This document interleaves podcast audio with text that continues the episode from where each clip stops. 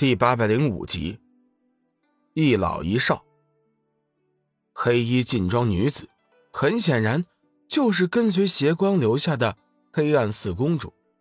先前在不二法界的时候，三波人马被界神有意的分开，并没有相互碰面，故此白羽并不认识黑暗四公主，只是觉得她一身邪气，与邪光有些相似。这样的强大势力注入自己的东方仙域，无疑使他的势力大大的增强。白羽并不知道，在小玉他们的身后，还有一位更加强大的上古巨魔存在。这也是龙宇放心的将小玉他们留在东方仙域的主要原因之一。有上古巨魔在暗中保护，除非是三清尊神亲临，否则的话，放眼整个仙界。绝对不会有人能够伤害得了小玉他们。幽梦担心爷爷的安危，央求龙宇道：“小雨，让我们和你一起去吧。就算留下来，我的情绪也难以平静。”龙宇摇了摇头：“幽梦，你的心情我能理解，但是我就不能带你一起前去。如果说黄吉师尊和爷爷……”是被中央帝君所劫，他一定会料到我去营救，必定早就布好了陷阱，危险重重。我和邪光前去，足以应付一切变数。人多了，反而会成为累赘。幽梦闻言，乖巧的点了点头。那我就和小玉姐留下来，等你的好消息吧。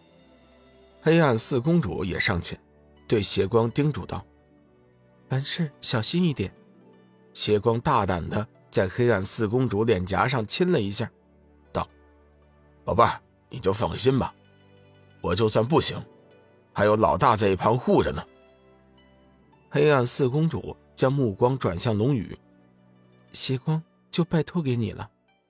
龙宇微微一笑：“你放心，我们只是侦查，不会有事的。”辞别众人后，龙宇同邪光一路飞驰而去。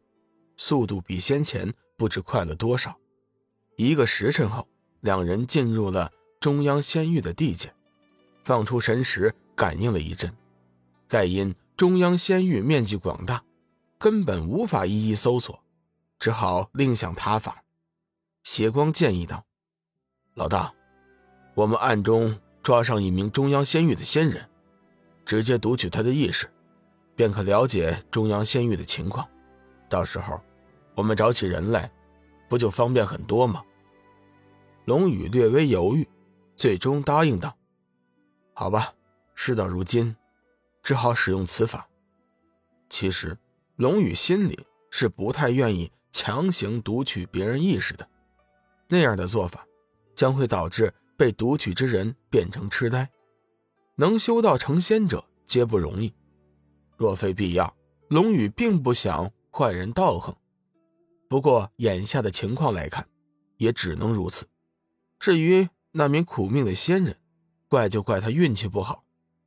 商议之后，两人随即开始寻找下手的对象。半个时辰之后，龙宇的神识在三里以外的地方发现了两名仙人，两人随即赶去。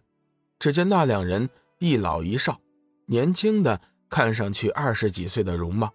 长得风神如玉，气宇轩昂，是个天下少见的俊美男子。他的嘴角始终保持着一丝淡淡的微笑，不过在龙宇看来，那微笑中明显带着一股邪气。老者模样大概有六十多岁的样子，一身戎装，腰间挂着一只硕大的酒葫芦，两只眼睛炯炯有神。龙宇微微吃惊，没想到。这两名仙人的修为也不弱，老的已经具有大罗上仙的境界，年少的也有太乙金仙的修为，确实不俗。老者似乎察觉到了龙宇和邪光来者不善，沉声道：“两位，擅闯中央仙域，有何贵干？”邪光冷冷一笑：“你凭什么说我们不是中央仙域的仙人呢？”老者笑道。阁下修为虽然不错，如果老朽没有猜错的话，应该是初次到达仙界。”龙宇和邪光闻言微微一惊，没想到老者眼神如此之厉害，一眼就看出了自己两人的来历。邪光干笑一声，道：“老头，你在胡说什么呢？在下兄弟两人原本就是中央仙域的仙人。”老者并不理会邪光的态度，哈哈哈明白人不说糊涂话，你们两位绝对是初次来到仙界。龙宇沉思了一下，决定先暂时放弃先前的计划。这位前辈，实不相瞒，我们兄弟两人确实是刚进仙界，刚才多有冒犯之处，还请前辈多多见谅。老者仔细打量了龙宇一眼，面露惊讶，后又平静，拱手还礼道：“上仙有礼了，前辈不必客气。在下兄弟两人想问前辈打听一些事情，不知前辈肯不肯赐教？”哎，上仙折杀老朽了，在两位上仙面前，老朽岂敢做什么前辈？老者仔细打量着龙宇和邪光，之后发现邪光的修为和自己相差无几，龙宇却是深不可测。虽然无法查明他的修为，但是老者可以肯定，龙宇的修为绝对在他之上。修行一道，达者为先，在这崇尚强者为尊的地界，老者的确不敢倚老卖老。龙宇见老者惶恐不已。也明白其中的原委，笑道：“这样吧，如果尊驾不嫌弃的话，我便称呼你一声老哥，不知道你是否愿意呢？”